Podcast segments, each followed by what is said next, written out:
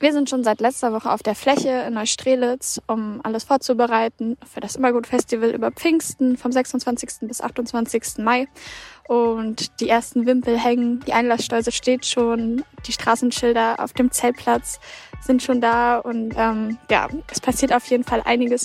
Die Vorbereitungen für das Immergut-Festival, die befinden sich also in den letzten Zügen. Das erzählt hier Charlotte Brehe, die beim Immergut-Festival unter anderem für die Kommunikation und das Booking zuständig ist. Das Festival, das findet jetzt am Wochenende statt, idyllisch gelegen an der Mecklenburgischen Seenplatte. Da kann man drei Tage lang jede Menge tolle Bands sehen, DJs und auch Lesungen genießen. Wenn ihr darauf Lust habt, wir verlosen noch Karten für das Festival, wie ihr die gewinnen könnt und welchen Act wir euch besonders empfehlen wollen. Das erfahrt ihr heute im Popfilter. Es ist Mittwoch, der 24. Mai. Mein Name ist Jesse Hughes. Hi.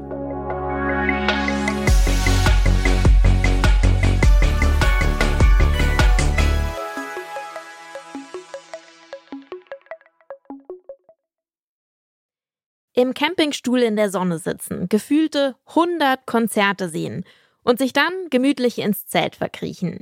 Die Festivalsaison, die steht jetzt endlich vor der Tür und das Immergut Festival, das macht dieses Pfingstwochenende den Auftakt.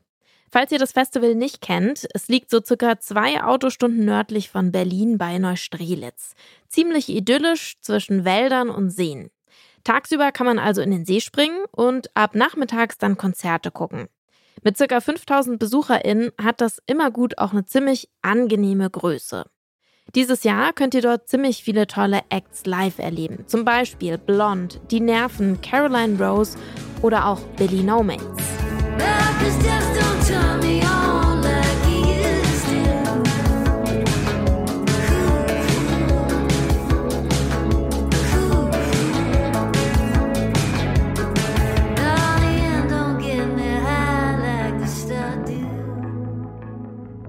Es gibt auch wieder spannende Newcomerinnen zu entdecken.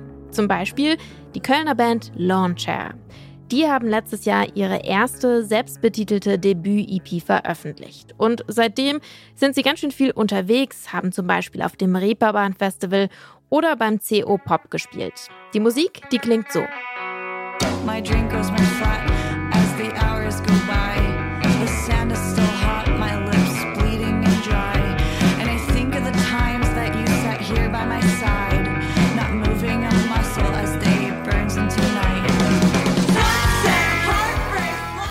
Das ist so eine Mischung aus Post-Punk und Garagenrock, heißt schrammelige Gitarren, stoische Drumrhythmen und ab und zu mal ein verträumter Synthie, aber vor allem jede Menge eingängige Hooks. Die Band, die beschreibt ihre Musik selbst so.